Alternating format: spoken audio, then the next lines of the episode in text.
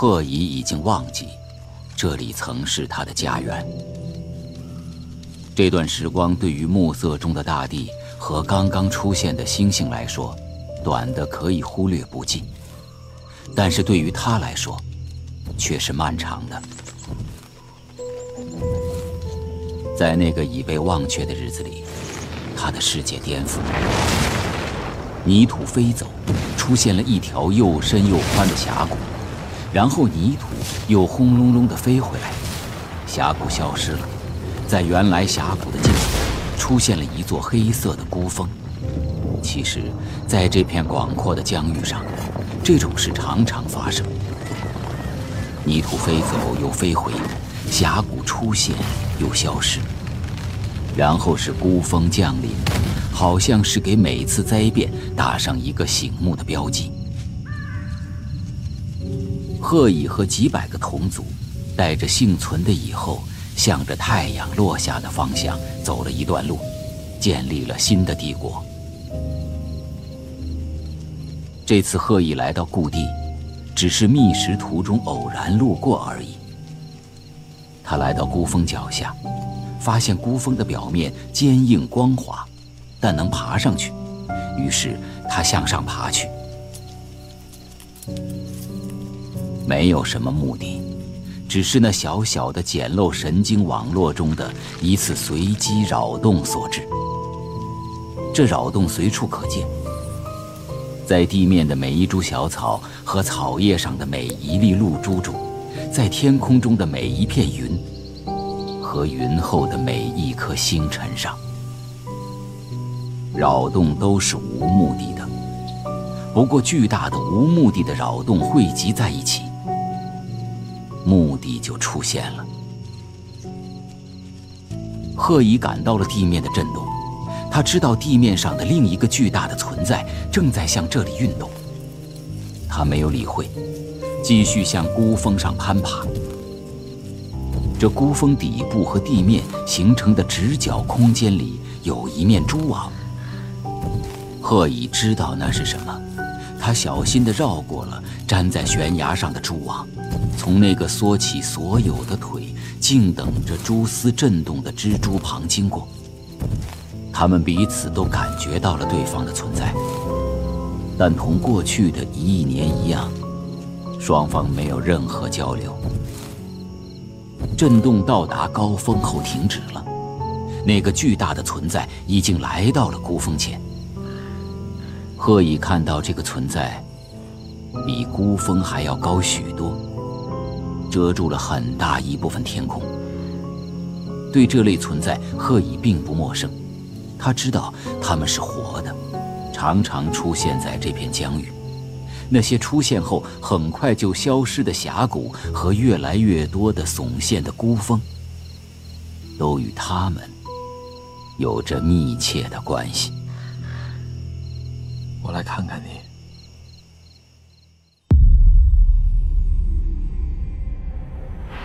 三体》宇宙授权，刘慈欣原著，喜马拉雅出品，七二九声工厂制作，《三体》广播剧第三季序章。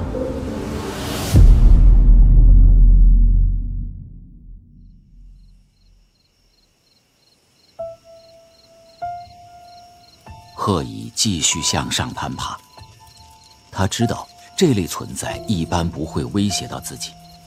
当然，也有例外。对于已处于下方的那个蜘蛛，这种例外已经出现。那个存在显然发现了孤峰与地面之间的蛛网，用一个肢体上拿着一束花的花柄，拂去了它。蜘蛛随着断开的蛛丝落到了草丛中，然后，他把花轻轻地放在了孤峰前。这时，另一个震动出现了，很微弱，但也在增强中。贺乙知道，另一个同类型的存在正在向孤峰移动。与此同时，在前方的峭壁上，贺乙遇到了一道长长的沟槽。与峭壁表面相比，沟槽的凹面粗糙一些，颜色也不同，呈灰白色。他沿着沟槽爬，粗糙的表面使攀登容易了许多。沟槽的两端都有短小的细槽，下端的细槽与主槽垂直，上端的细槽则与主槽成一个角度相交。当贺乙重新踏上峭壁光滑的黑色表面后，他对槽的整体形状有了一个印象。他当然不知道，那是数字一。这时，孤峰前活着的存在突然矮了一半，与孤峰的高度相当了。他显然是蹲下了。在露出的那片暗蓝色的天空中，星星已经开始稀疏的出现。活的存在看着孤峰的上端，贺乙犹豫了一下，决定还是不要直接进入那个存在的视线，于是转向沿着与地面平行的方向爬。很快，他遇到了另一道沟槽，他很留恋沟槽那粗糙的凹面，在上面爬行感觉很好。同时，槽面的颜色也让他想起了以后周围的乙卵。他不惜向下走回头路，沿着槽爬了一趟。这道槽的形状要复杂些，很弯曲，转了一个完整的圈后，再向下延伸一段，让他想起在对气味信息的搜索后，终于找到了回家的路的过程。他在自己的神经网络中建立起了它的形状，那个形状是数字九。这时，蹲在孤峰前的存在发出了声音：“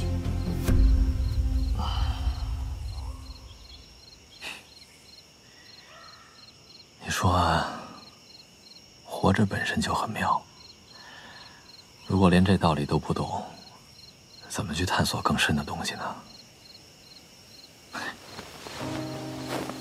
贺乙继续沿着与地面平行的方向爬，进入了第三道沟槽。它是一个近似于直角的转弯，那个巨大的存在会称它为数字七。贺乙不喜欢这形状，平时这种不平滑的、突然的转向。往往意味着危险和战斗。哦，叶老师，您您来了。话声掩盖了震动，贺乙这时才感觉到第二个活着的存在已经来到了孤峰前。第一个存在站起来，就是为了迎接他。第二个存在比第一个要矮小瘦弱许多，有一头白发，白发在目空暗蓝的背景上很醒目。那团在微风中浮动的银发，似乎与空中越来越多的星星有某种联系。你是小罗吧？啊，我是罗吉，杨东的高中同学。您这是？哦，那天知道了这个地方，很不错的，坐车也方便，最近常来这儿散散步。叶老师，你要节哀啊。都过去了。孤峰上的鹤蚁本来想转向向上攀登。但发现前面还有一道沟槽，同在七之前爬过的那个他喜欢的形状九一模一样。他就再横行过去，爬了一遍这九。他觉得这个形状比七和一好。好在哪里？当然说不清。这是美感的原始单细胞态。刚才爬过九十的那种模糊的愉悦感。再次加强了，这是幸福的原始单细胞态。但这两种精神的单细胞没有进化的机会。现在同一亿年前一样，同一亿年后也一样。小罗啊，东东常提起你，他说你是搞天文学的。哦，以前是，现在我在大学里教社会学，就在您那所学校。不过我去的时候，你已经退休了。哦，社会学，跨度这么大。是，杨东总说我这个人心很散的。怪不得他说你很聪明的。嗨，小聪明而已，和你女儿不在一个层次。我只是感觉，天文学专业就像铁板一块，在哪儿钻个眼都不容易，而社会学之类是木板，总能找些薄的地方钻透的，比较好混嘛。哦，不要这么说，这是正常人的生活吗？都像东东那样怎么行？我这个人确实胸无大志，很浮躁。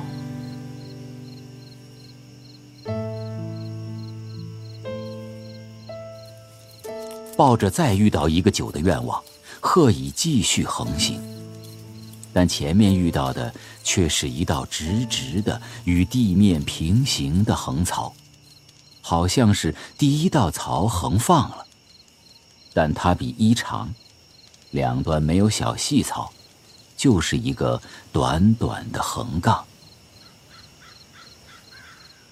我倒是有个建议，你为什么不去研究？宇宙社会学呢？宇宙社会学，这是我随便说的一个名词。就是假设宇宙中分布着数量巨大的文明，它们的数目与能观测到的星星是一个数量级的，很多很多。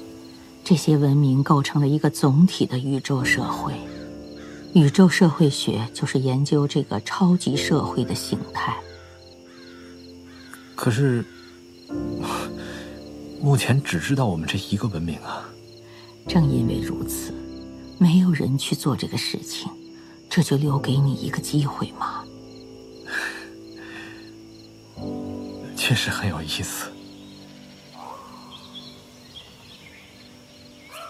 孤峰上的鹤蚁继续横向爬了不远。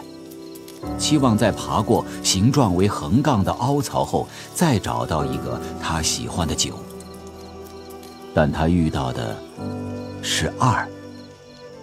这条路线前面部分很舒服，但后面的急转弯像前面的七一样恐怖，似乎是个不祥之兆。贺乙继续横爬，下一道凹槽是一个封闭的形状，零。这种路程是九的一部分，但却是一个陷阱。生活需要平滑，但也需要一个方向，不能总是回到起点。贺乙是懂这个的。虽然前面还有两道凹槽，但他已经失去了兴趣，转身向上攀登。我之所以想到宇宙社会学这个课题。是因为它能把你的两个专业结合起来。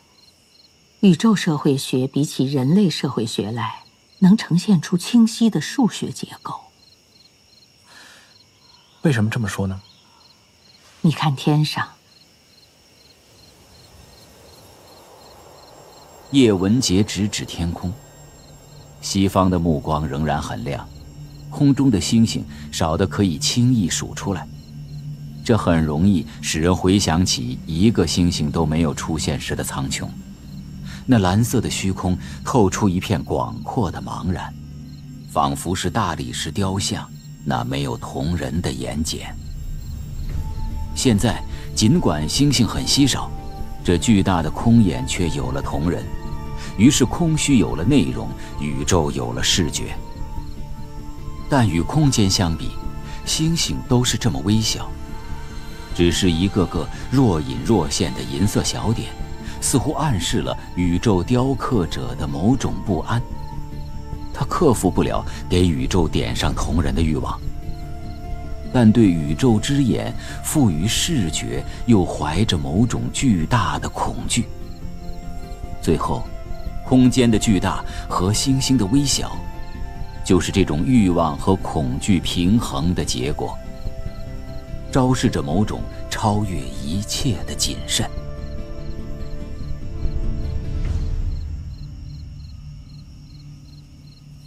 你看，星星都是一个个的点，宇宙中各个文明社会的复杂结构，还有其中的混沌和随机因素，都被这样巨大的距离滤去了。那些文明在我们看来就是一个个拥有参数的点，这在数学上就比较容易处理了。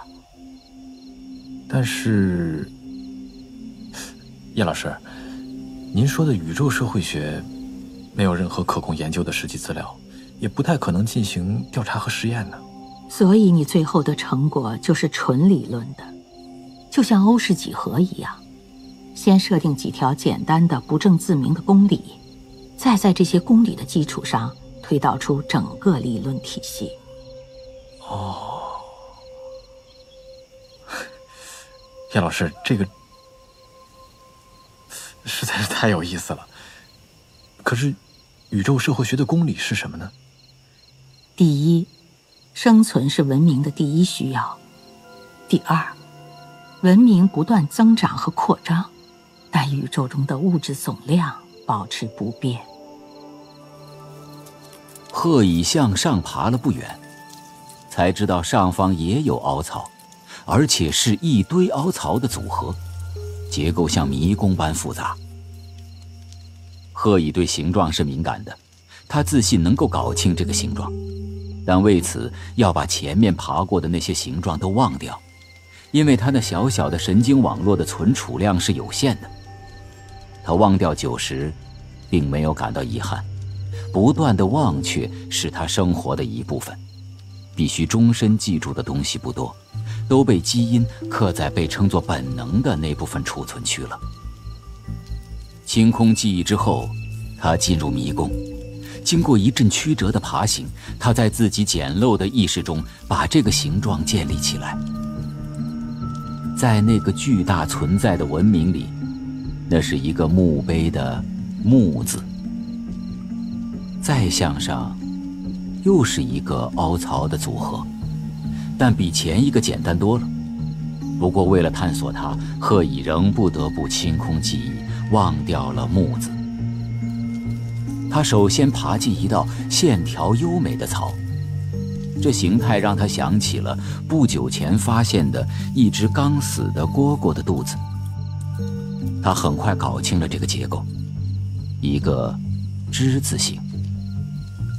以后向上的攀登路程中，又遇到两个凹槽组合。贺乙看来，前一个中包括两个水滴状的坑和一个蝈蝈肚子。冬天的冬。最上面的一个凹槽分成了两个部分，组合起来是个阳字。这是贺乙最后记住的一个形状，也是这段攀登旅程中唯一记住的。前面爬过的那些有趣的形状，都忘掉了。叶老师，从社会学角度看，这两条公理都足够坚实。您这么快就说出来，好像胸有成竹似的。我已经想了大半辈子，但确实是第一次和人谈起这个。我真的不知道为什么要谈。啊，要想从这两条公理推论出宇宙社会学的基本图景，还有两个重要概念：猜疑链和技术爆炸。猜疑链、技术爆炸，这具体是指？哟，到时间了，小罗，我得走了。其实你这么聪明，自己也能想出来。你可以先从这两条公理着手创立这门学科，那你就可能成为宇宙社会学的欧几里得了。叶老师，我成不了欧几里得，但我会记住您的话的，我会试着去做。以后我可能还会去请教你。怕没有机会了，或者你就当我随便说说，不管是哪种情况，我都尽了责任。好了，小罗，我走了。哦，叶老师，您保重。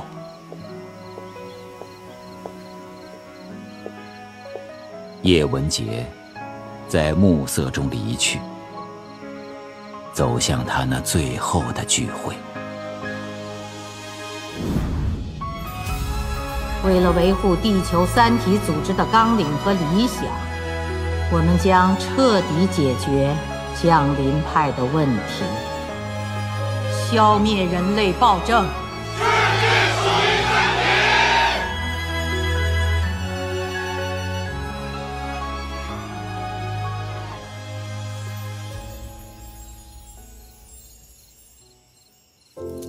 贺乙继续攀登，进入了峭壁上的一个圆池。池内光滑的表面上有一个极其复杂的图像。他知道自己那小小的神经网络绝对无力存储这样的东西，但了解了图像的大概形状后，他又有了对酒的感觉。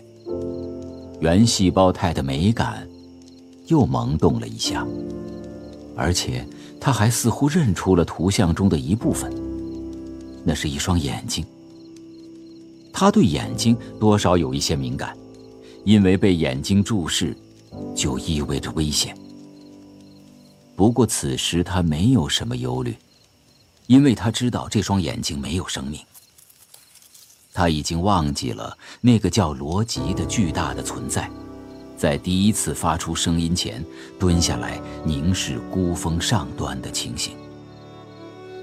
当时他凝视的就是这双眼睛。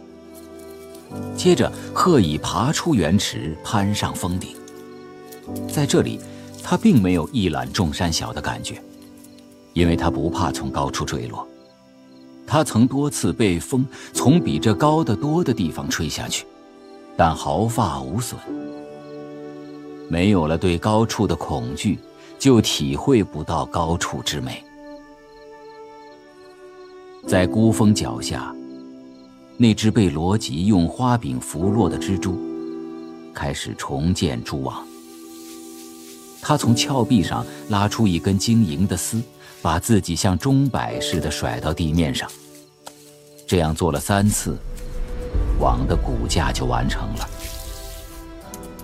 网被破坏一万次，他就重建一万次。对这个过程，他没有厌烦和绝望，也没有乐趣。一亿年来一直如此。罗辑静立了一会儿，也走了。